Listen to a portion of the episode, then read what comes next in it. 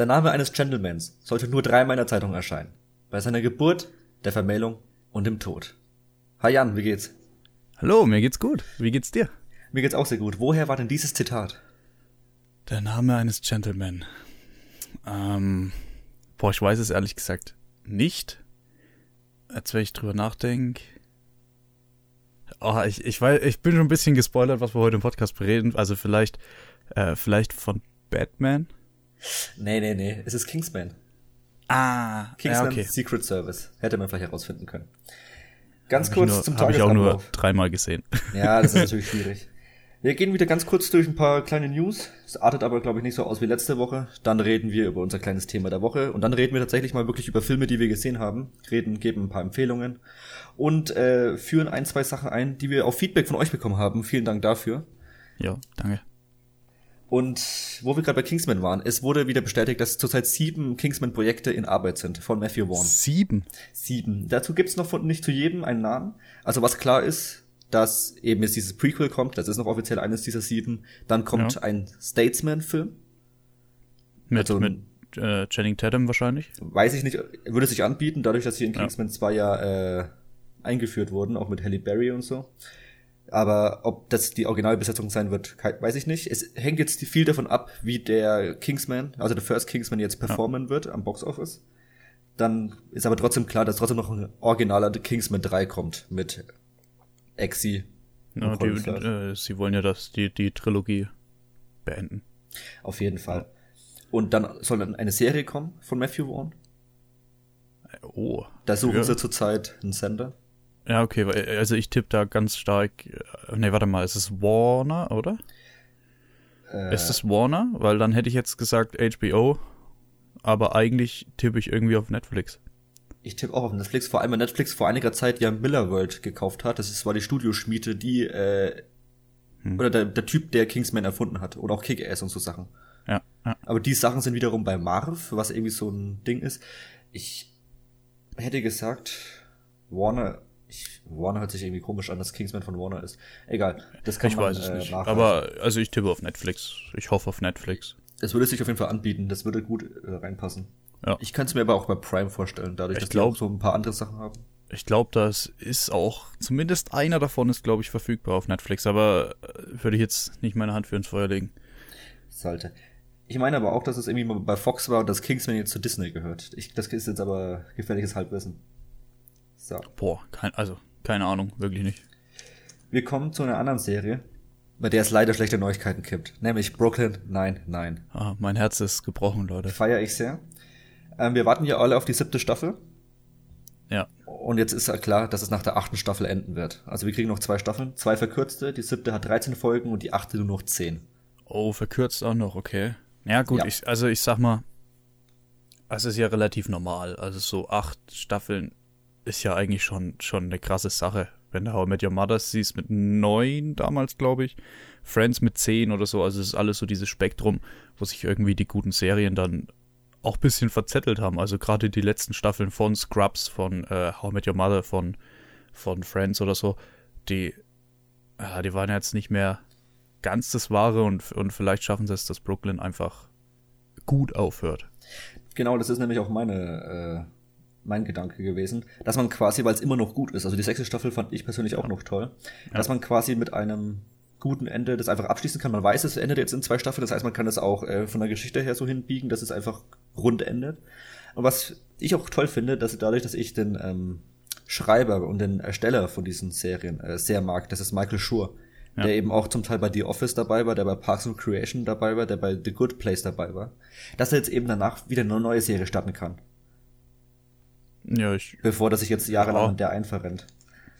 ja gut, also ich sag mal so, ich habe äh, vielleicht kurz eine kleine Anekdote zu der Serie. Ich habe damals angefangen, ich glaube sogar, weil du gesagt hast, dass die Serie gut ist, und habe eine neue Sitcom gesucht, habe die erste Folge angemacht und, und fand die so schlecht. Ich fand die wirklich richtig, richtig, richtig schlecht, unterirdisch. Und dachte, ja, wieso feiert das jeder? Oder hat so wieder so ein Jahr oder so gedauert. Das, das war jetzt auch erst neulich, das war irgendwann 2020. Äh, und dann habe ich wieder eine Sitcom gesucht, so zum Essen, zum Gucken dabei. Und hab gedacht, okay, komm, jetzt probierst du das nochmal. Und hab das Ding durchgebinged, sondergleichen, weil es einfach, einfach eine mega geile Serie ist.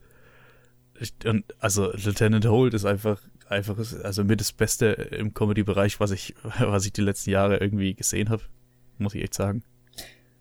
Ich würde tatsächlich Broken Nine nicht als Sitcom äh, klassifizieren, sondern einfach als Comedy-Serie. Weil hm, Sitcom ja. für mich nochmal äh, von den Gegebenheiten anders ist. Aber da kann man drüber streiten. Ich, ich weiß gar nicht, ob ich Sitcom, habe ich Sitcom gesagt? Kann sein. Ja. Keine Ahnung. Also, ja. Ist okay. so, also Brooklyn Nine endet voraussichtlich 2022 mit Staffel 8 und nur 10 Folgen. Das heißt, wir kriegen noch 23 Folgen, was so viel ist wie ungefähr Season 1. Schade. Und man kann es ja einfach tausendmal nochmal schauen. Also ich habe es mittlerweile auch nochmal. Ja, die durch. kann man immer wieder gut schauen, ja. kein Thema. Dann wurde dafür eine andere Serie angekündigt, nämlich von Amazon Prime, und zwar eine Serie zu Mr. und Mrs. Smith. Ja. Ja, ja. das habe ich tatsächlich auch gehört. Weiß ja. ich nicht. Äh, ist jetzt erstmal so mittelinteressant, bis man liest, wer das macht und wer deren Hauptdarsteller ist.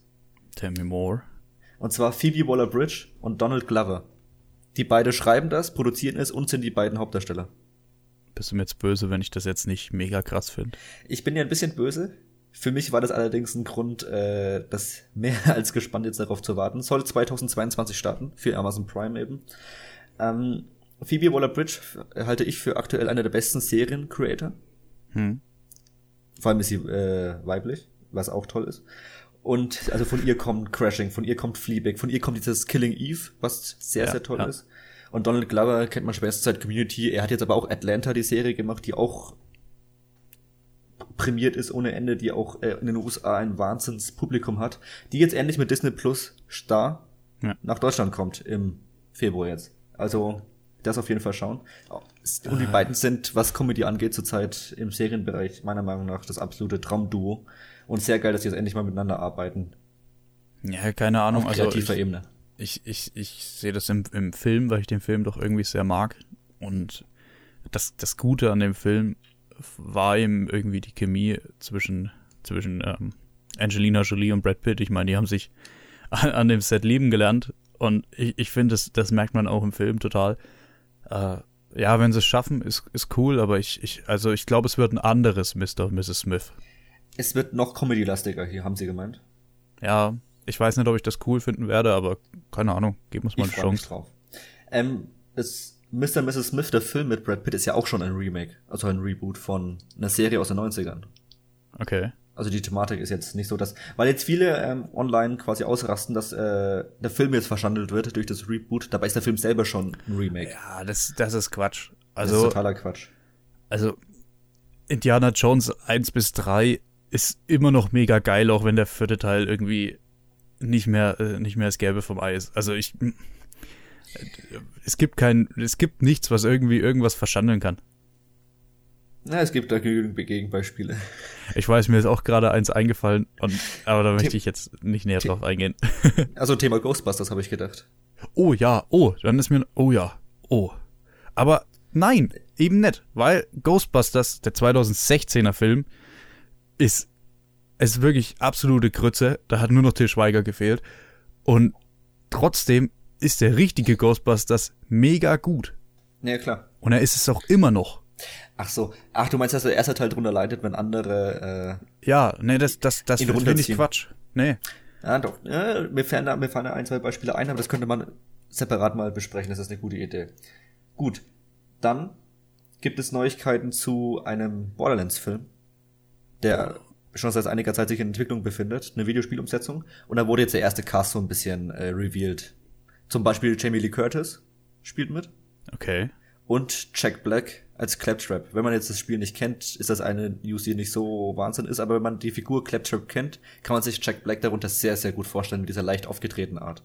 Da ziehe ich jetzt gerade irgendwie voll Parallelen zu, äh, zu diesem The Last of Us Film, weil das mhm. ist doch jetzt auch erst rausgekommen eine mit Serie. dem Cast. Ach, eine, eine Serie, Serie wird das, okay. Ja. Ähm, ey, ich weiß nicht, ob hast du da was mitbekommen? Die, die regen sich so über Pedro Pascal auf? Ja, weil Pedro Pascal halt kein äh, weißer Amerikaner ist, wie das Vorbild in der Spieleserie. Oh, krass. Also. Und das ist es halt schon. Er ist, obwohl, obwohl er eben schon ein bisschen ähnlich aussieht, aber die Leute ähm, finden zum Beispiel Nicola, Nicolas Costa-Waldau aus Game of Thrones finden sie eine bessere Besetzung, aber das sind immer so Traumbesetzungen. Also ich kann Pedro Pascal schon ein bisschen darin sehen, obwohl ich auch glaube, dass es hauptsächlich Marketing ist, weil Pedro Pascal eben durch Mandalorian und einfach zurzeit sehr präsent ist. Deswegen macht es Sinn, ihn in so eine so eine Rolle zu stecken, die eine so so eine Zugkraft hat. Jetzt komme ich mit. Ich habe das bei Nikolai Costa-Waldau nämlich gesehen, dass sich die aufregen und der hat auch irgendwas dazu gepostet. Ja. Aber ja. Ja. Ich bin gespannt. HBO habe ich aber trotzdem immer erstmal ein gutes Gefühl, weil da kommt Qualität meistens zuerst. Also. Ja. Ich bin gespannt. Gut, wir kommen zu einer Trilogie aus einem Universum weit, weit von uns entfernt, nämlich äh, Star Wars. Die Ryan Johnson Trilogie wurde wieder bestätigt, dass sie trotzdem noch dran gearbeitet wird. Die war jetzt eigentlich so ein bisschen Versenkung. Nachdem ja. Disney eigentlich gemeint hat, sie haben erstmal alles gestoppt, was mit Filmen zu tun hat und sie konzentrieren sich erstmal auf Serien. Nachdem die neue Trilogie ja mehr oder weniger gut ankam. Und Ryan Johnson ist eben der Regisseur von Episode 8, die als sehr umstritten gilt. Und er bekommt aber eine eigene Trilogie, wobei man noch nicht weiß, wann und mit wem sie spielt. Und ich könnte mir halt vorstellen, dass wenn jetzt eine ab abgeschlossene eigene Trilogie ist, wo er machen darf, was er will, dass es besser wird, als wenn er sich quasi in einem großen Ganzen äh, sich unterwerfen muss. Ja, ich weiß nicht, also äh, das, das Ding ist halt, ähm, die, die Beweis und David Benioff sollten doch auch eine Trilogie bekommen. Ist das immer noch so? Nein. Die Nein, haben das ne? gecancelt, weil die ja den Vertrag von Netflix haben und sie haben ja. gemeint, sie können nicht gleichzeitig Star Wars und Netflix machen, haben sie gemeint, der Vertrag von Netflix ist mehr wert, deswegen ja. äh, canceln, canceln sie den mit Disney. Gut, kann ich nachvollziehen, hätte ich aber lieber gesehen, weil David Benioff und die Beweis, wenn man jetzt mal die, die äh, achte Staffel Game of, Game of Thrones irgendwie beiseite nimmt, wo halt quasi sie irgendwie die einzigen Schlechten waren in dem ganzen Geflecht. Also mhm. Bild war gut, Ton war gut, die Effekte waren mega alles war gut, außer eben die Story. Ähm, dann haben die auf jeden Fall gezeigt, dass die wissen, wie man eine Welt aufbaut. Das haben sie vor allem in den ersten paar Staffeln gezeigt. Und gebt denen noch ein bisschen mehr Geld, als sie damals in den ersten paar Staffeln Game of Thrones hatten. Ich, ich, ich, ich also ich glaube, die wären äh, viel besser geeignet für eine Trilogie. Denke ich auch. Gut, wir kommen zu einer weiteren Verschiebung und zwar Mission Impossible 8 wird verschoben, weil sie können es jetzt nicht mehr ähm, wegen der Pressetour, wegen Top Gun Maverick, wo Tom Cruise fest eingebunden ist, schaffen sie es nicht mehr Mission Impossible 8 direkt nach Mission Impossible 7 zu drehen. Das heißt, was ja erst geplant war, dass sie ja. die Zeit gleich drehen und jetzt kommt dann Mission Impossible 8 halt erst ein paar Jahre später. Ja, das war doch auch irgendwie 7 kommt in dem Jahr und ist also wahrscheinlich 2020, oder? Und dann und dann ist Jahr drauf direkt Teil 8, ist, ob da jetzt ein Jahr dazwischen ist oder drei es war absehbar. Das Problem ist, dass das noch, diese Verschiebung, noch ein drittes äh, Projekt von Tom, äh, Tom Cruise beeinflusst, nämlich den Film von Universal oder Paramount, habe ich gerade vergessen, wo er original ins All geschossen wird, was der erste Film ist, der im Weltall geschossen wird. Hast du das mitbekommen? Habe, ja, habe ich mitbekommen. Also, wer ja. wenn nicht Tom Cruise? Ja, natürlich. Aber es ist ein nettes Gimmick. Es ist eine coole Geschichte zum Verkaufen vom Film. Aber am Ende vom Tag hätte es auch ein Greenscreen geschafft. Exakt, meine Meinung. Ich meine, so Filme wie Gravity oder Live zeigen ja, dass es geht. Eben. Dann, letzte Kleinigkeit. Disney plus Star, haben wir ja schon letzte Woche drüber geredet, hat ein Investoren-Meeting gegeben, wo sie gemeint haben, dass sie auch Inhalte aus Europa finanzieren wollen. Ähnlich wie Netflix und Prime. Ja. Und zwar sollen es 50 Stück werden bis 2024. Und 50. die ersten 10 sind ja schon geordert worden, darunter zwei aus Deutschland, wovon ich eine mal ganz kurz erwähnen möchte, und zwar heißt das Sultan City und soll sich thematisch sehr an Four Blocks orientieren, was okay. ich für sehr begrüßenswert halte. Ich finde schade. Irgendwie äh, so im, im, im internationalen Raum oder, oder jetzt die, die ganzen krassen bekannten Sachen, so gut sie auch sein mögen und so gut sie auch wirklich äh, teilweise dann auch sind, äh, Deutschland, entweder geht es um die Nazis, es geht um die DDR oder es geht aktuell einfach um diese ganzen Clans. Und ich, ich, ich finde, die deutsche Kinolandschaft hat, hat mehr zu bieten. Das finde ja. ich schade. Aber gut, also vor Blogs, ich habe es nicht gesehen. Es scheint sehr gut angekommen zu sein. Ich, es scheint sehr gut zu sein. Ja, vor Blocks und Skylines sind zwei sehr gute Mafia-Serien aus Deutschland. Ja, naja, eben. Und gut, warum nicht? Also, wenn es eh gerade passt. Disney ist jetzt sowieso nicht dafür bekannt, ähm, dass, sie, dass sie krasse Projekte wagen, sondern dass sie eher mal das mitnehmen, wo sie wissen, es könnte ganz gut Geld einspielen. Exakt, das ist, die sind ja sehr äh, geldorientiert. Gut, das war's mit den News. Wir kommen zu unserem kleinen Thema der Woche. Und oh, zwar yeah. ist der Justice League Trailer released worden. Jetzt fragt man sich, hä, was denn für ein Justice League Trailer? Den Film gab's doch schon vor zwei, drei Jahren. Richtig. Wir reden vom Re-Release, dem Justice League Zack Snyder Cut, dem originalen Regisseur, der irgendwann von Joss Whedon ähm, ersetzt wurde, wegen privaten Pro Problemen. Ja. Das Ding hat ein neues Datum, 18. März, kommt dann auf HBO Max. Man mhm. weiß nach wie vor nicht, ob es quasi ein großer Film wird, der vier Stunden dauert, oder ob es quasi eine Miniserie ist mit vier mal eine Stunden Folgen. Ja. Das Besondere ist eben, dass sie eben 50 Millionen in einen Re-Release gesteckt haben, was erstmal äh, nicht unbedingt Standard ist. Und sie haben eben, ach, wie soll man das erklären? Es ist nämlich ein größeres Thema, weil es sowas in der Art noch nie gab. Sie haben diese originale Crew aus Ben Affleck und weiteren Darstellern. Sie haben, haben die Crew aus Ben Affleck rausgezogen. nee. Sie haben umfangreiche Dreharbeiten äh, gemacht, obwohl der Film schon längst äh, released wurde. Für 50 Millionen Dollar plus um Überarbeitung des CGIs, weil eben diese Vision von Zack Snyder in dem Justice League, den wir bekommen haben, überhaupt nicht oder nur sehr teilweise ähm, zum Ausdruck gebracht wurde. Und das wurde seit Jahren von den Fans gefordert, dass man eben diesen Zack Snyder Cut bekommt, wie es bei anderen Filmen auch gefordert wird, dass man eben den Cut vom Regisseur bekommt und nicht quasi vom Studio. Äh, wie fandest du den, den, ich sag mal, den Original Justice League? Ja, zum Kotzen. Um es mal so auf gut Deutsch zu sagen. Der war schrecklich. Ja, ich fand ihn auch ganz schlimm. Deswegen muss, also der Film wird natürlich von zwei Stunden auf vier Stunden, was heißt gestreckt, aber mit neuem Material gefüllt. Und das kann gut werden. Es kann aber auch total in die Hose gehen. Ja, also einfach nur, weil sie da wieder 50 Millionen Dollar reinstecken, heißt nicht, dass es automatisch jetzt äh, ein Wahnsinnsfilm wird. Ich denke, das wird schwer. Also weil das, sehr schwer. das ist ja schon eher ein Film für den Mainstream, sag ich mal. Mhm. Schon eher ein Film für, für die breite Masse. Und ich weiß, ich schätze jetzt die breite Masse nicht so ein, dass es sich normalerweise einen Vier-Stunden-Film angucken. Nee, ich, ich mhm. denke auch, äh, es wird eine Miniserie. Ja, das ist nämlich, das ist so ein bisschen das Schummeln, das hat Tarantino auch mit seinem Hateful Eight gemacht in Amerika auf Netflix. Hat einfach eine, eine längere Version rausgebracht und hat es einfach als vierteilige Miniserie. Weil Serien gucken sich die Menschen an über die Länge, aber Filme irgendwie nicht. Ja. Ja, also ich, ich, ich bin äh, skeptisch, aber gespannt, weil der Jared Leto Joker dabei ist. Genau, sie bringen nämlich äh, Figuren in den Film rein, die im Originalen keine Rolle gespielt haben. Sei es eben der Joker von Jared Leto, der eben extra zurückgekehrt ist, oder sei es der Hauptbösewicht, der im, der im Original komplett fehlt. Nämlich ja. Darkseid. Ja, ich muss sagen, also unpopular Opinion jetzt, aber mhm. Äh, ich fand den Jared Leto Joker richtig, richtig cool. Auch ein Suicide Squad, auch wenn halt so viel rausgeschnitten wurde. Aber die, die Figur an sich fand ich richtig, richtig gut und da bin ich jetzt so ziemlich äh, der Einzige auf der Welt gefühlt. Aber ich habe mich richtig gefreut. Ich fand ihn richtig, richtig gut. Deswegen Vor allem, geil. Weil er auch ein neues Design hat. Also wenn man den Trailer ja. sich anschaut, ist er am Ende drin. Der sieht anders aus als in Justice League, äh, als in äh, Suicide Squad. Aber du hast gerade Suicide Squad angesprochen. Das ist nämlich auch, die Leute fordern nämlich einen Air-Cut von Justice League. Äh, von, oh, von Suicide, von Suicide Squad. Squad. Ja. Weil eben der Joker so dr äh, drastisch rausgekürzt wurde oder die Rolle komplett dadurch anders erscheint, als sie äh, Jared Leto interpretiert hat. Ja, ich, ich weiß nicht. Also,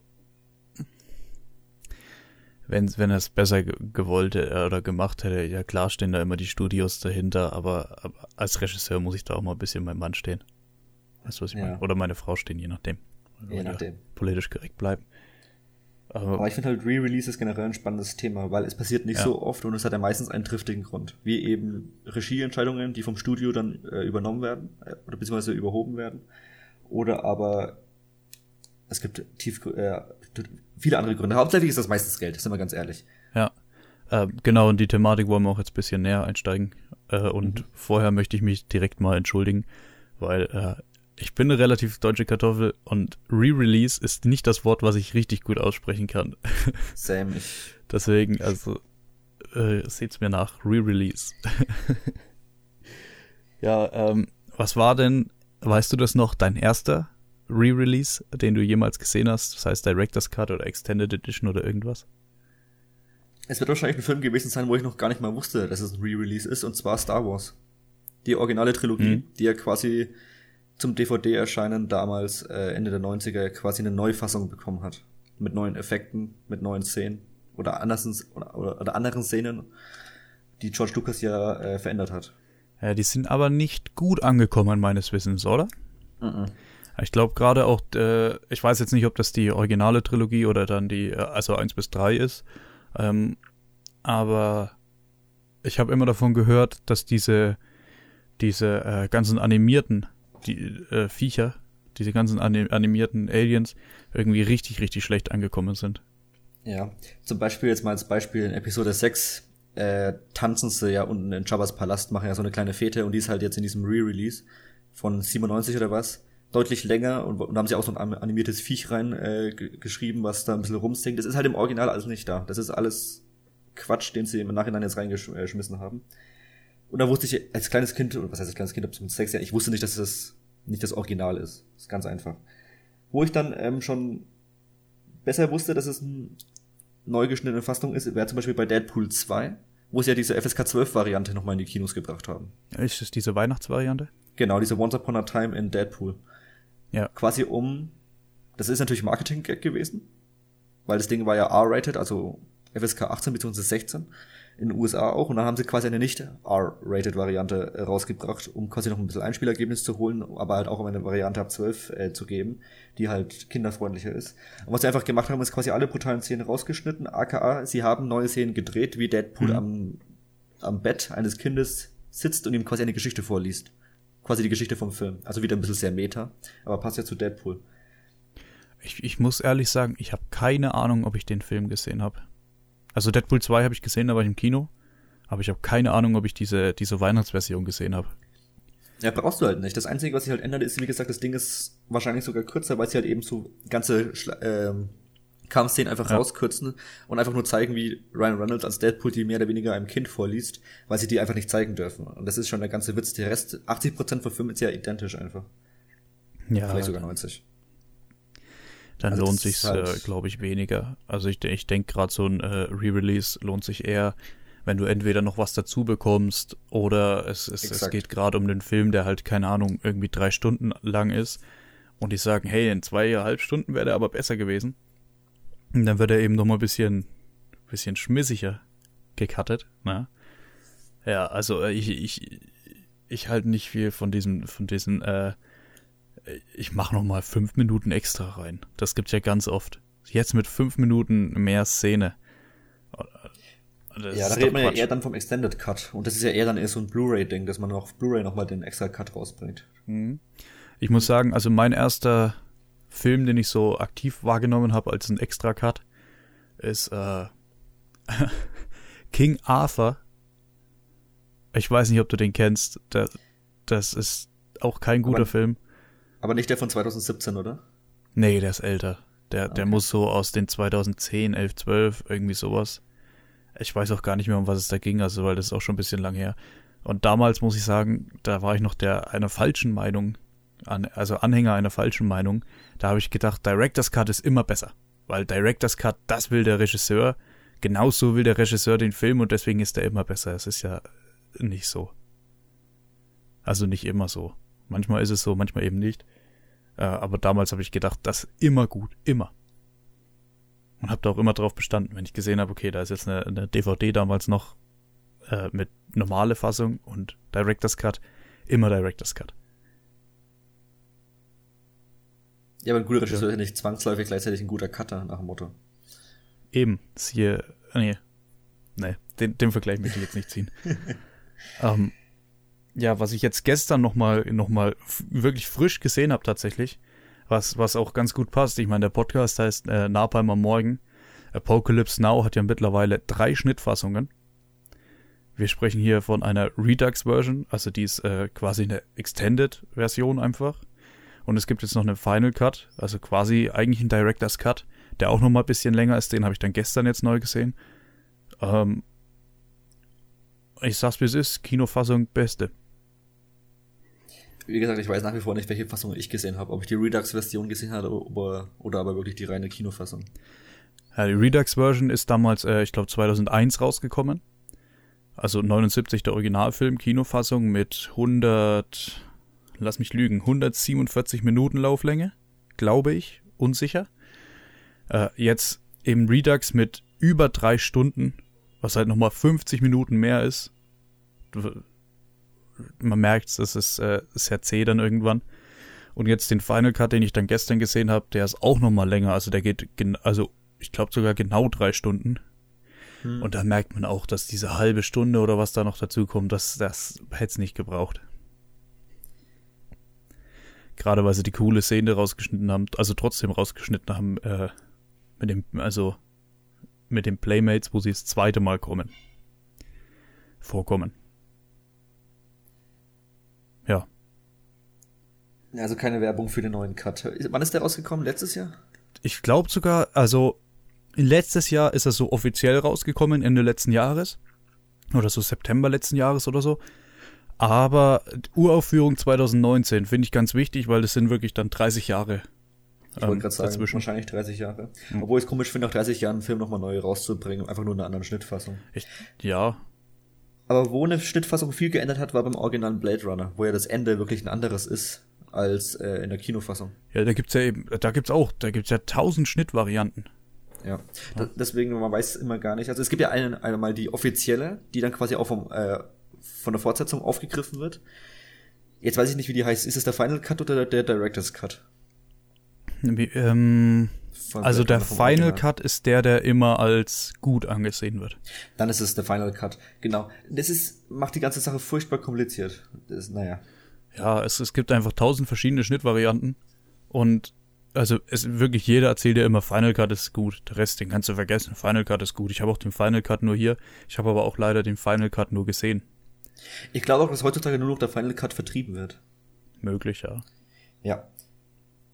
Ich habe tatsächlich noch ein kleines Beispiel oder ein, zwei kleine andere Beispiele und zwar einmal vom im MCU selber. Und zwar haben sie da damals, ich weiß nicht, ob du es mitbekommen hast, sie wollten ja unbedingt Avatar schlagen mit Avengers Endgame. Ja. Vom Einspielergebnis. Was sie auch geschafft Deswegen, haben. Aber in den USA haben sie tatsächlich, um die letzten paar Millionchen da noch rauszudrücken, haben sie das ja tatsächlich mit einer anderen Schnittfassung nochmal rausgebracht. Ja. Aber nur in den USA, wo der Film irgendwie zwei Minuten länger war, weil sie da zwei Szenen noch gefunden hatten, die sie hier reinstellen. Äh, ich sagte, wie es ist, ich hätte ihn mir nochmal angeguckt. Naja, ich glaube, der ist hier einfach auf Blu-ray raus. Also auch gar nicht mal als extra Fassung irgendwie beworben, sondern ja, hier, hier habt ihr sie. Ja, naja, ich, also ich war zweimal im Kino bei Endgame. Ich hätte ich es mir noch das dritte Mal angeguckt für die zwei Minuten, glaube ich. Ja. Muss ich echt ja, sagen. Beim, und bei Far From Home haben sie es ja, glaube ich, genauso gemacht. Das habe ich überhaupt nicht mitbekommen. Ja, weil es nur in den USA ist und da haben sie es auch nicht stark beworben, weil war eh egal. Da haben sie einfach nur aus Spaß an der Freude gemacht. Einfach nur, damit sie ihn quasi länger in den Kinos behalten können. Das ja. war so eine Thematik. Ja, ich, ich weiß nicht, das, also gefühlt ist das ein bisschen geschummelt. Aber auf der das anderen Seite, äh, Avatar ist doch, denke ich, auch nochmal irgendwie anders rausgekommen. Avatar ist doch dann nochmal, oder, oder zumindest, zumindest im, im normalen Home Release ist es auf jeden Fall in 2D auch noch rausgekommen. Also weil, ja, man muss ja, ist ja klar. Ja. Ähm, aber ich denke, der, der ist auch nochmal ein bisschen anders, ist der, glaube ich, auch nochmal im Kino gewesen. Können, ich, ich weiß jetzt aber nicht mehr genau. Also, hm? Woran du mich gerade erinnerst, ist, dass äh, manche Filme jetzt nicht in der neuen Schnittfassung, aber einfach in 3D nochmal neu rausgekommen sind, nämlich Jurassic Park, Titanic und ich glaube auch Star Wars Episode 1 sind noch nochmal alle 3D konvertiert worden im Nachhinein. Ja, also, also gerade Titanic. Jahre später ja. nochmal Release gefeiert. Gerade Titanic ist da ja ein, ein, ein, das große Beispiel irgendwie immer dafür. Ja, nochmal 3D rausgebracht. Ich weiß nicht, ich halte nicht viel von 3D. Weiß nicht, wie du da stehst, Jan. Es kommt sehr auf den Film drauf an. Bei 80% der Filmen würde ich echt sagen, so, nee, weg damit. Aber bei einigen wenigen macht schon Sinn. Ich wüsste doch nicht, wann das letzte Mal ein 3D-Film war. Na, also gefühlt kannst du ja die ganzen Marvel-Dinger, hm. konntest du eine Zeit lang eh nur in 3D sehen. Das hat sich wieder gewandelt, zum Glück. Dass du immer eine 2D-Version mittlerweile auch äh, zur Auswahl hast. Ja. Zumindest in, bei uns im Kino. Das ist sehr cool. Ich glaube, das könnte ja, auch Black Panther gewesen sein, der letzte 3D-Film, den ich gesehen habe. Hä? Wir waren doch in Avengers Endgame. Aber in 3D? Ja. Ach stimmt, ja gut, dann war es Avengers Endgame. Ach stimmt, das war diese riesen Kinoleinwand im Kine, ja, Kine, äh, Cinekita in Nürnberg. Ja. Die größte Kinoleinwand oder 3D-Kinoleinwand Europas. Eins von beiden weiß ich nicht mehr was genau. Auf jeden Fall war die abartig groß, dass man das alles ja. nicht in seinem Und wir hatten Kopf die perfekten Plätze. In der siebten. Reihe Mitte. Äh, also man muss dazu sagen, SIP 3 hört sich jetzt nicht krass an, aber da gibt's irgendwie so, wie viel Reihen gibt's da? 50 oder so? So ungefähr, ja. Also wir saßen ganz unten eine Leinwand von, ich glaube, irgendwie so 20 Metern Höhe oder so. Also es, es, war wirklich, aber es war ein super Kinoerlebnis. Ja, wir waren dann nachts um 0 Uhr drin. Das war gut. Ja, also ich fand's richtig gut damals. Ich, hat mir richtig gefallen. Ja. Das Einzige, was ich mir jetzt noch aufgeschrieben hätte, ist, dass halt eben die meisten Re-Releases gar nicht mal ins Kino kommen, sondern eher auch als DVD oder Blu-ray Special rauskommen. Sei es so ein Watchmen Ultimate Cut oder Tarantino Cuts oder einen speziellen Boxen.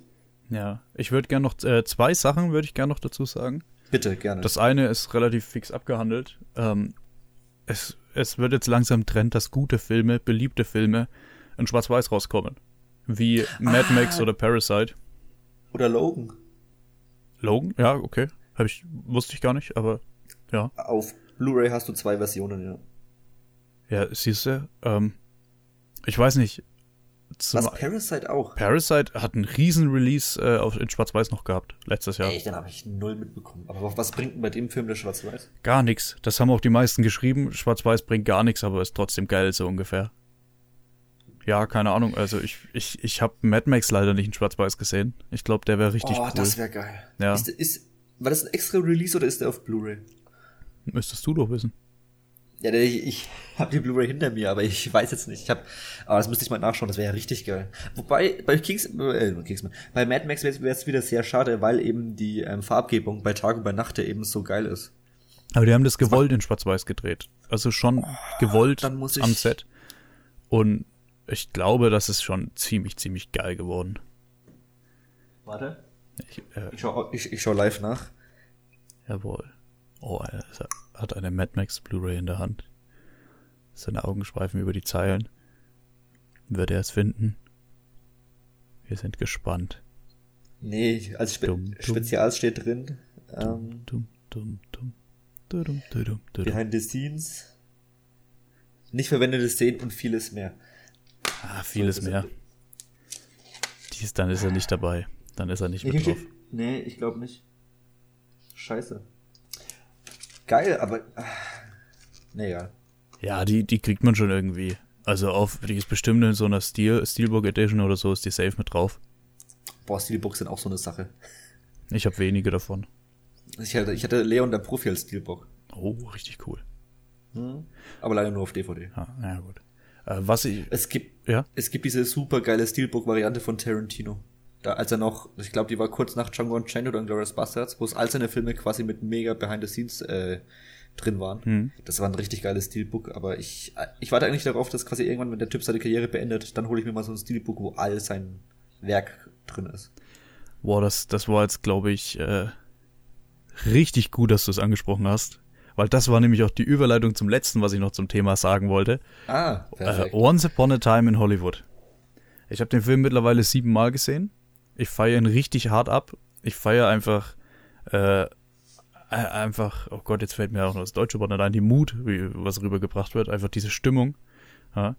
Und äh, es wird jetzt schon ganz lang geredet, dass Tarantino eine Vier-Stunden-Version davon rausbringt. Auf Netflix. Vielleicht wieder hier Miniseriencharakter, aber ist mir eigentlich egal, Hauptsache vier Stunden. Wahrscheinlich kommen wir da auch im Leben nicht ran, weil den Hateful Eight-Version habe ich leider auch nicht gesehen, weil es eben in Amerika nur rausgekommen ist. Aber ich freue mich so hart auf diese vier Stunden Once Upon a Time in Hollywood. Der Original ist drei, ne? Boah, wenn, wenn überhaupt. Zweieinhalb, glaube ich. Zwei, dreiviertel. Ich glaube, der ging knapp an die drei ran, weil es gab auf jeden Fall eine Pause im Kino. Ja, ja, kann sein. Aber also, ich freue mich. Ich freue mich mega drauf. Keine Ahnung. Ich, ich, jede Sekunde, wo ich da mehr haben kann von dem Film, die nehme ich. Das ist halt so eine Sache. Ich, ich hoffe, man kriegt irgendwann mit, was der Neues macht, als seinen letzten Film. Naja. Ja, der ist jetzt erstmal in Tel Aviv unterwegs. Ich glaube, der. Echt? Was macht er da? Der hat geheiratet, hat jetzt ein Kind. Und, äh, ja, die Heirat ist doch schon länger her, oder? Ja, aber sie ist aus Tel Aviv. Er wohnt jetzt in Tel Aviv. So. Ja. Verstehe. Keine Ahnung, ist jetzt halt im Lockdown. Vielleicht schreibt er. Aber das haben wir bei George R. R. Martin auch gedacht. der hat auch nicht viel geschrieben. Jan? So, naja. Was hast du gesehen? Was habe ich gesehen? Ich habe viel Feedback gesehen. Es wurde sich unter anderem gewünscht, dass wir quasi ankündigen, über welche Filme wir auf jeden Fall reden werden die Woche darauf, dass man quasi so eine Art Hausaufgabe aufgeben kann. Und wir finden das eigentlich eine ziemlich gute Idee, dass wir quasi uns ein oder zwei Filme aussuchen, eher ein, ja. die ihr dann quasi auch schauen könnt, damit man da spoilermäßig drüber reden kann. Das lassen wir heute erstmal weg. Aber dass wir quasi ab nächster Woche immer einen Film haben, über den man spoilermäßig äh, ablästern oder feiern kann. Aber heute habe ich dabei, neben unserem Hauptfilm, würde ich, hätte ich gerne einfach noch so als kleines Science-Fiction äh, ein kleines Science-Fiction-Start auf Netflix. Space Sweepers habe ich gesehen. Kann ich nur empfehlen. Ich weiß, da gehen die Meinungen zum Teil durcheinander. Es ist ein südkoreanischer Film. Lasst euch aber bitte davon nicht abschrecken. Er sieht verdammt gut aus, hat eine super witzige kleine Story und ist halt nicht so Science-Fiction-mäßig wie Star Wars oder Star Trek, sondern hat einfach mal eine kleine eigene Thematik. Hat trotzdem genügend Action. Wer ein bisschen mit Sci-Fi was anfangen kann, Space Sweepers auf Netflix mein kleiner Tipp. Das, das freut mich. Man muss dazu sagen, äh, der Jan wollte schon die ganze Woche über Space Weavers reden. Ja. Und hat einfach niemanden gefunden, der ihn gesehen hat. Und Jan, ich schaue ihm bis nächste Woche. Ja, das tust du eh nicht. Doch, ich, ich verspreche es hiermit im Podcast. Ich schaue den Film bis nächste Woche. Ja. Du musst ihn aber tatsächlich in der deutschen Variante schauen, würde ich äh, dir sagen, weil die, Schreck die englische ist schrecklich. Ja, ist doch, hast du nicht gesagt, koreanischer Film? Ja. Dann doch, also, dann schau ich nicht auf Englisch. Dann wenn dann auf Koreanisch mit O-Ton, äh, mit Untertiteln. Oder halt ja, auf Deutsch. Aber ich sag mal so, es geht um verschiedene Völker, die, also du liest generell viel Untertitel, egal in welcher Sprachvariante du mhm. schaust. Ähm, und Englisch ist, ist, ist in keiner gut. Also, weil englische Leute auch in, Süd, in der südkoreanischen Variante dabei sind. Aber, ach, es, ich schaue ihn auf Deutsch, bitte. Ja, mache ich. Weil, also ich, ich, ich wäre jetzt auch nie auf die Idee gekommen, den Film, der nicht im O-Ton Englisch ist, auf Englisch zu gucken. Ja, es gibt manche Leute, die das machen. Äh, okay, ja, Engländer. ja, es gibt, naja, weil bei, wenn wir so Sachen aus Südkorea und Japan haben meistens eine bessere englische Synchro als eine deutsche, deswegen. Ja, okay. Dann gucke ich ihn auf Deutsch. Mach das. Ich hab's jetzt hier versprochen im Podcast. Oh Gott, ich werde es so vergessen. Aber ich hab's hier versprochen, ich werde ihn gucken. Ähm, ich habe tatsächlich einen älteren Film gesehen, nochmal gesehen. Äh, ja, Das Schweigen der Lämmer. Ist ein, ist ein super Film, möchte ich nochmal kurz sagen. Da kommt eine Serie. Ja, das ist gut möglich. Das, das war eine Buchverfilmung, da gibt es auch ein paar Fortsetzungen. Und ja, ein Prequel, glaube ich es geht quasi nach. Äh, Stalin of the Lambs geht nämlich weiter. Es gab ja auch schon eine Hannibal-Serie. Ja, by the way. stimmt. Also, so vom Ding. Aber, was ich, was ich krass fand, deswegen habe ich das jetzt hier gerade angesprochen, ähm, ich habe es mit Menschen geguckt. Also, ich habe nicht Ach, gegen die Quarantäneauflagen verstoßen, aber ich habe es mit Menschen geguckt und äh, da ging es dann so, oh, der ist aber 1991 rausgekommen, der dürfte doch äh, Jubiläum haben. Und dann am nächsten Tag habe ich rausgefunden, wir haben es tatsächlich am Tag des Jubiläums geguckt. Was ein Zufall. Kurzer Brainfuck. Ohne Scheiß. Boom. haben die anderen den schon gesehen gehabt? Nee. Also die, also, ihn, also für dich war es eine Wiederholung und für die anderen die ja. Äh, alles frisch. Das Geil. ist so, ist so die Hälfte meines Lebens irgendwie. Ich gucke den Film nochmal, weil ihn anderes sehen wollen. Aber gut passt. Ich guck, also vor allem Schweigen der Lämmer gucke ich gerne nochmal. Und gerne auch nochmal, nochmal. Ich weiß noch, dass ich den damals auch in der Runde mit Freunden geschaut habe. Und boah, also im Finale, der, das war schon hart. Das Finale ist Wahnsinn. Ja, das, ja, äh, ja. Ich, ich weiß gar nicht, was ich, ja. Ich, ich will nicht spoilern, diese, deswegen, ja. Wo die Serie dann in diese Nachtsicht reingehen und so, also der Film ist wahnsinnig ja. gut. Generell Anthony Hopkins und Jodie Foster. Hat der Film nicht auch irgendwie alle äh, diese Big Five Oscars ab, abgeräumt? Das könnte sogar sein, dass der die Big Five gemacht hat. Also der Anthony ja. hat ihn auf jeden Fall bekommen. Wer bester Nebendarsteller? Ja, Jodie Foster hat ihn auf jeden Fall auch bekommen. Da fehlt ja eigentlich nur noch bester. Der Nebendarsteller ist aber ist, ist kein äh, ist kein Hauptoscar. Wir haben Hauptdarsteller, Aha. Hauptdarstellerin, bester Film, beste Regie und bestes Drehbuch. Vielleicht hat er auch besten Hauptdarsteller bekommen. Ja, eben Hopkins. Hopkins Foster. Ja, das Hopkins könnte schon passen. haben wir zwei. Der, er hat bester Film, beste Regie und meiner Meinung nach bestes Drehbuch. Wobei die einzige Kritik, wo ich jetzt über den Film in letzter Zeit so äh, gelesen habe im, im äh, Internet, war, dass das Drehbuch eigentlich gar nicht mal so geil ist. Ja, wahrscheinlich haben sie den dann trotzdem noch gegeben, einfach damit er diese Big Five voll macht. Kennst doch Hollywood. Möglich ist es, möglich ist es, ja. Ja. Wollen wir? Ja, News geil. of the World? Ja, News of the World. Ganz kurz, ein paar Randdaten, damit wir auch alle über dasselbe sprechen. Ist eigentlich ein Universal-Film gewesen. Wurde dann von äh, Netflix eingekauft, deswegen hat man auch das Universal-Logo äh, am Anfang. Ja, man muss sagen, aber am Anfang ist auch krank viel Netflix. Also, also ja. so gerade wenn, wenn so diese Aufblenden kommen und dann, dann stehen die ganzen Titel dort, das ist mega viel voll mit Netflix. Ja, ja, klar. Ja, sie haben ja eingekauft für einen weltweiten Release. Aber das Ding sollte ja ins Kino kommen und hat da irgendwie zwei Millionen Dollar gemacht oder was, oder vier. Wegen Pandemie. Ja. Schwierig. Aber das Ding hat nur 38 Millionen Dollar gekostet. Das fand ich überraschend wenig. Ja, erstmal, äh, ja, was heißt wenig? So viel, also das meiste bei der Steppe, was, was so ja. gefilmt wurde. Äh, erstmal kurz vielleicht, um was geht's? Äh, es geht um Tom Hanks, der zum 132. Mal einen Captain spielt. Mhm. Also, ich glaube zum fünften Mal in echt oder so, oder zum vierten Mal.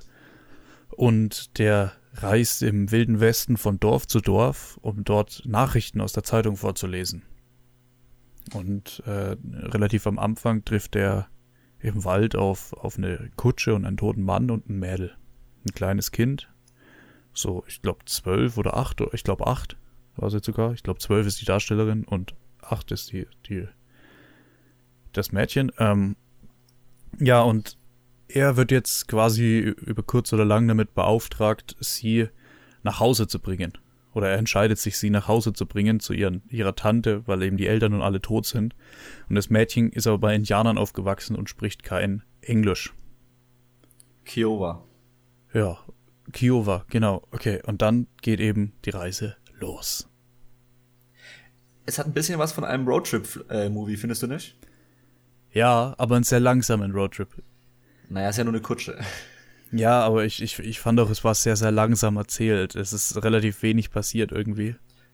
Du hast relativ wenig Set-Pieces, das stimmt schon.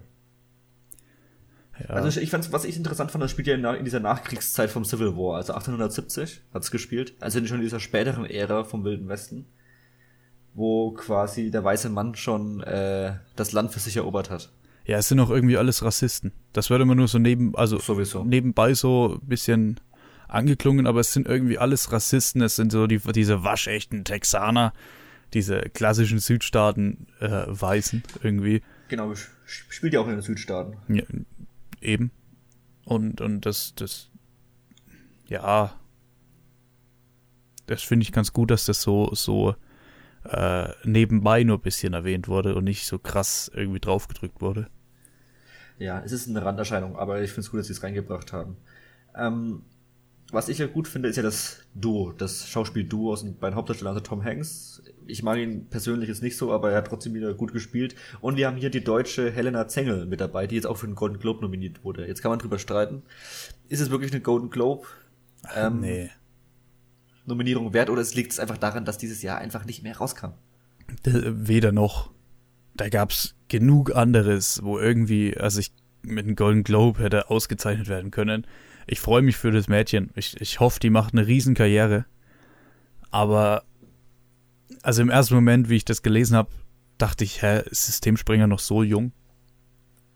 Also ich, ich dachte, Systemspringer fällt doch schon raus und dann habe ich jetzt gelesen, oh, das ist ein anderer Film, für den sie nominiert ist. Mhm. Ich meine, die, wie soll ich ja, sagen, sie, sie, macht ja nichts. Sie macht ja wirklich in den ganzen Filmen nichts. Sie ist jetzt auch nicht so, dass sie jetzt irgendwie krank irgendwas spielen muss. Sie, sie macht ja einfach gar nichts selbst wenn sie mal traurig guckt, äh, dann guckt sie halt ein bisschen traurig, aber sie, sie hat jetzt nicht die krasse Performance, finde ich. Ja, finde ich eben auch. Also. Aber hey, also trotzdem, ab, ich möchte es jetzt nicht so negativ bewerten irgendwie. Weil. Es ist jetzt ja, nicht schlecht, genau. Sie ist zwölf am Ende. Und dafür ist es schon eine gute, gute Leistung. Ist die echt erst zwölf? Oder 13? Ich dachte, die ist schon älter und spielt einfach jemand jünger. Nö, nö, die, so alt ist sie noch nicht. Krass also ich freue mich für sie. Ich möchte es jetzt auch irgendwie nicht so negativ beenden. Ich, ich, also, was, also beenden im Sinne von Ganz sie kurz, bewerten. Was wir noch gar nicht gesagt haben, ist eine Romanverfilmung, ne? Das wusste ich auch Hat nicht. Eine Romanvorlage. Ja. ja. News of the World ist eine Romanvorlage. Geht 118 Minuten. Einfach nur, dass wir das auch gesagt haben, wobei man ja ein paar Credits-Minuten ab äh, wegreden kann. Und ich finde, für die knapp zwei Stunden hat er sich aber relativ gut geschaut. Ein Ticken zäh an manchen Stellen, da gebe ich dir recht aber insgesamt hat er mir trotzdem alle paar Minuten trotzdem immer wieder neues Setpiece gegeben oder einen neuen Moment, wo ich mich äh, dran entlanghangeln konnte. Hm. Wie geht's dir da? Ähm, ja, ich fand es sehr, sehr langsam erzählt. Ich fand doch, es, es ist einfach wirklich, einfach nichts passiert, gefühlt. die Sachen, die passiert sind, fand ich tatsächlich ein bisschen wahllos. Stichwort diese drei äh, Männer. Äh, ja. Und das war aber mein Lieblingsmoment im Film. Ja, aber es ist irgendwie wahllos, wie es passiert ist, finde ich. Weil es quasi die einzige Actionsequenz ist. Ja, ja. Was mich gewundert hat, weil der Regisseur, um mal ganz kurz auf den Regisseur zu kommen, Paul Greengrass, ist ja der Regisseur von Jason Bourne 2, 3 und dem original vierten Teil von 2016. Genau, der, der, der, der kennt das, Action, eigentlich. Der die modernen Action-Ära ja geprägt hat, wie kein zweiter, blöd gesagt. Ähm, und in der einzigen Actionsequenz haben wir auch diese sehr wackelige Kamera. Diese, diese wackelige Handkamera, die wir aus Jason Bourne ja auch kennen, aus Ultimatum und ähm, Supremacy. Ja. Aber ansonsten, das war's. Also wir haben nur diesen, nur diese eine Sequenz, wo mal gekämpft wird, wo halt mal geschossen wird. Und die ist aber, die ist, die ist gut. Die ist jetzt nicht überragend, wie in einem John Wick oder so, aber sie ist für die Verhältnisse zum Rest des Films und für das Budget ist die Doch, die hat mir schon sehr gefallen, muss ich sagen. Ja. Vor allem, weil sie komplett ohne Musik äh, abspielt. Ja. Das, ist sehr, das ist sehr geil. Dadurch kommt es sehr bedrückend runter, weil sie in so einer aussichtslo aussichtslosen äh, Lage sind. Ich will das jetzt gar nicht zu, äh, zu sehr spoilern. Aber man hat sehr gutes Gefühl, sie werden in die Enge getrieben und es ist, ist was sehr, es ist was sehr Spannendes. Das, das haben sie sehr gut hinbekommen. Davon hätte es halt noch mehr gebraucht. Irgendwie noch mal, weil es im ersten Drittel, glaube ich, schon diese äh, Sequenz ist. Und dann fehlt quasi irgendwie im zweiten Drittel oder im letzten Drittel fehlt einfach noch mal so eine ähnliche Sequenz, um das insgesamt, äh, um den Film quasi auf ein höheres Level zu hieven. So ist es quasi einmal echt richtig geil. Und dann plätschert er wieder weiter vor sich hin. Ja. Ich finde halt auch, äh, äh, sie, sie reisen jetzt die ganze Zeit in Richtung von diesem Onkel. Du hörst immer von dem Onkel. Warum mhm. auch immer das nicht von der Tante ist, weil es eigentlich äh, äh, hier, sie ist eigentlich die Verwandte, aber egal. Ähm, und ich muss sagen, ich habe drauf gehofft, dass es so diesen, äh, wie sage ich das ohne zu spoilern, dass es so diesen, diesen Benedict Cumberbatch-Effekt von 1917 gibt. Ach so, ja. Na, also ich habe ja, eigentlich kann ich das so sagen. Eigentlich, ich habe drauf gehofft, dass wirklich, dass das plötzlich so ein richtig krasser Schauspieler ist, mit dem man nicht gerechnet hat. Mhm. Ja, so ein bisschen Trial of the Chicago Seven, Michael Keaton mäßig. Aber war es halt nicht. Ja, war es halt nicht. War, war, hat's auch nicht gebraucht halt, am Ende vom Tag. Wir haben halt echt nicht, äh, es hat jetzt alles so negativ an. Ich fand ihn letztendlich aber trotzdem anschaubar. Ja, ich fand ihn ganz in Ordnung. Ich, er hätte vielleicht so 10, 20 Minuten gekürzt werden sollen.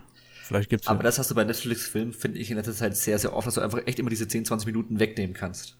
Ja. Also, Obwohl ja. der jetzt von, mehr von Universal ist, aber trotzdem. Dadurch, dass Netflix ja quasi keine, also wenig bis keine ähm, kreative ja, sie, Macht über die sie, Filme. Sie machen halt leistet. bei ihm irgendwie noch so eine Hintergrundstory auf, die es nicht gebraucht hat, finde ich. Also die es wirklich gar nicht gebraucht hat. Ja. Seine Frau oder was? Ja. Ja, die war wirklich das hätten wir einfach weglassen. Ja, ich rätsel halt so irgendwie so 90 Prozent des Films oder na, offiziell rätsel ich irgendwie so drüber, was, was ist jetzt mit der? Warum erzählen die da immer mal wieder drüber? Und so, und am Ende vom Tag ist es dann irgendwie trotzdem, wie man sich's gedacht hat. Cool. Echt. Ich würde es aber trotzdem jedem empfehlen, der mal wieder Bock auf einen Western hat, weil Western ist ein Genre, was einfach nicht jede Woche ähm, zurzeit ein Release hat. Das ist richtig, ja. Generell in den letzten Jahren. Und der ist solide gemacht du hast, du hast deinen Sandsturm, du hast deine Schießerei, du hast auch mal deine, du hast deine Kneipe, du hast die, die dreckige Sprache aus der Zeit. Was den Film halt trägt, ist halt dieser minimale Roadtrip-Flair meiner Meinung nach und halt äh, das Zusammenspiel zwischen den beiden Hauptdarstellern, die halt ihre Beziehung da aufbauen. Ich find's aber halt auch geil, so die, wenn du so ein bisschen die Parallele ziehst. So früher, du hattest so die Western, so Clint Eastwood, John Wayne, ja. Das waren so richtig Stereotype, so richtig krasse Männer, wo dann auch teilweise manchmal äh, ich, äh, irgendwie äh, eine junge Frau oder eben ein Kind mitgenommen haben. Also ich, ich denke ja an äh, zwei, zwei, wie heißt der, zwei, nee, zwei Esel für Sister Sarah, Tumults for Sister Sarah auf Englisch, ich weiß nicht, wie auf Deutsch heißt. Ach so. Ähm, wo Clint Eastwood einfach so eine, ich glaube, es ist sogar eine Nonne irgendwie mitnimmt, die sich dann als, als Nutte im doch, den kenne ja. ich. Ja. Und äh, also du hast, du hast den, wirklich eigentlich so ein krasses, krasse Parallele und gleichzeitig hast du aber Tom Hanks so gefühlt der liebste Mensch auf dem Planeten, äh, der auch einfach lieb ist, mal als Hauptcharakter. Vor allem nach Filmen wie Mr. Rogers und so. Ja, genau. Der ja sogar mit ihm verwandt ist. Also krass. das Ding an Clint Eastwood und so ist halt, dass die quasi so harte Kerle sind, die aber in dem Moment halt ihren weichen Kern offenbaren. Und bei Thomas Hanks siehst du von Anfang an, das ist ein lieber Kerl. Natürlich nimmt er sie mit. Und natürlich will er sie irgendwie zu ihrer Tante bringen oder zu ihrem Onkel oder zu ihrem Stamm, was ja auch mal eine Möglichkeit ja. war. Ich meine, also Deswegen, ganz ehrlich, wer hat im Wilden Westen keine Waffe dabei? Exakt. Das ist jetzt kein Spoiler, das merkt man gleich am Anfang. Ja, aber da, also wer? Das, das muss ja der liebeste Mensch auf dem Planeten sein irgendwie. Ja. Es hat halt kein dramaturgisches Gefälle nach dem Motto, weil es ist klar, was passiert. Er bringt sie, er will sie dahin bringen. Oder haben sie ein, ein, zwei Stolpersteine. Aber es ist jetzt nicht so, dass man denkt, oh, hat Tom Hanks vielleicht irgendwas im Sinne, was irgendwie nicht so cool wäre. Ja, ja eben, genau. Äh, mir hat er gefallen. Mir hat er auch gefallen, aber es ist jetzt, es ist nicht so, wo ich jetzt sage, oh mein Gott, ich rufe jetzt sofort meine Mutter an, weil ich eine Offenbarung hatte, aber ich, man kann ihn durchaus empfehlen, wenn man Bock auf Western hat. Ja, ich würde ihn jetzt auch nicht nochmal gucken, zum Beispiel. Dafür nee, war er mir zu lang. Also nicht von der Länge ja. her, sondern vom, wie es aufgebaut ist und so. Dafür war er einfach ich, zu lang. Ich habe mir einfach mehr erhofft, allein vom Regisseur, ganz ehrlich, weil ich hatte einfach gehofft, dass quasi mehr von den so Action-Pieces kommen. Ja. Aber das war es einfach nicht. Aber der eine, die eine Sequenz ist halt gut. Also dafür lohnt es sich fast schon wieder ein bisschen. Ja. Wir werden nächste Woche, mal, also ich auf jeden Fall, mehr über Neuerscheinungen reden. Wie gesagt, wir reden auf jeden Fall über I Care a Lot. Das ist der neue Film von und mit Rosamund Pike. Von auch? Und Peter Dinklage. Von? Nee, mit. Nee, oder? Ich glaube, sie ist zum Teil Produzentin, aber das ist jetzt sehr. Äh okay, wir werden es auf jeden Fall bis nächste Woche herausfinden. Das ist auch so die Hausaufgabe erstmal ein bisschen an euch, weil du es jetzt gerade ja. äh, angesprochen hast. I Care a Lot. Der startet für euch morgen auf Netflix. I Care genau, a Lot. Darüber werden wir nächste Woche auf jeden Fall reden. Ähm, ich habe noch ein, zwei Tipps, was jetzt auch noch startet diese Woche. Mhm. Äh, zum einen äh, der goldene Handschuh von Fadi Akin. Der ist zu absolut zu Recht äh, FSK 18. Äh, ist ein deutscher Film. Hast du, ich weiß nicht, hast du den gesehen? Nee. Der ist richtig, richtig eklig. Also richtig, richtig eklig. Geht quasi äh, um, ich glaube, Fritz Honker. Den gab's, glaube ich, wirklich. Und er hat äh, in Hamburg, äh, auf dem Kiez, äh, Frauen getötet. Und die lagen dann einfach so in seiner Wohnung rum. Und die Wohnung war schon vorher richtig eklig. Also das, es ist wirklich, es ist wirklich krass. Der Film ist richtig krass. Er geht dann in den goldenen Handschuh, das ist quasi der, die, die Kneipe. Und ach, ich, ich, ich weiß gar nicht, wie ich es beschreiben soll. Der ist richtig, richtig, richtig eklig. Und Wo ich fand ihn ganz raus? cool. Ich glaube, ja, er kommt auf Netflix. Am Freitag? Boah, das kann ich jetzt nicht sagen. Irgendwann diese Woche. Um, ähm, und auf Amazon Prime startet äh, The Dead Don't Die von Jim Jarmusch. Mhm. Das ist so eine richtig schwarze Komödie mit äh, Bill Murray und Adam Driver in der Hauptrolle. Okay. Äh, so ein bisschen ah, ein Zombie-Filmchen. natürlich. Ja, ja der ist auch relativ langsam, also der passt wirklich zu News of the World. Aber ich, ich fand ihn wirklich sehr, sehr Aha. lustig, sehr, sehr unterhaltsam. Gut. Und damit wir auch serienmäßig was abhaben, es kommt die neue Serie der Darkmacher auf Netflix. Und zwar Tribes of Europe. Jetzt, jetzt muss ich dich mal ja. fragen. Du hast jetzt Tribes ja. of Europe gesagt. Ich habe aber auch schon oft Tribes of Europe, also Europa. Europa wäre ja aber wieder Deutsch. Heißt Europe oder heißt Europa? Ich glaube, es heißt offiziell Europa, aber ich finde, Tribes of Europe spricht sich deutlich äh, an. Ja, ich, weil ich finde es nämlich auch komisch, dass es heißt Tribes of Europa. Oder ja. Europa oder wie auch immer. Es sieht thematisch wieder ein bisschen komplex aus, aber ich glaube, es wird nicht ganz so komplex wie Dark. Also ich bin aber sehr gespannt, weil es ist einfach wieder eine Hochprozent, also Hochprozent, eine Hochprodukt, äh, eine Hochproduktion. Nee, eine eine Hochproduktion aus Deutschland für Netflix, eben von Leuten, die schon wissen, wie sie gute Serien machen. Also darüber werde ich auf jeden Fall reden. Produktion. Hochwertige, Dankeschön. Ja, ja. also ich, ich weiß nicht, also dann in dem in dem in der Serie geht's ja quasi drum postapokalyptisches Europa verschiedene Stämme. Das ist exakt. so das, was ich weiß. Und ja. es soll aber hauptsächlich irgendwie um, um Menschen aus einem Stamm gehen. Und die haben Probleme mit einem anderen Stamm. Und ich habe ein bisschen Angst, dass das zu klein wird. Dass diese Welt, wo einfach eigentlich ja mega krass ist, irgendwie gar nicht so den Stellenwert findet, den es braucht. Hast du einen Trailer gesehen? Nee, ich guck, guck fast keine Trailer.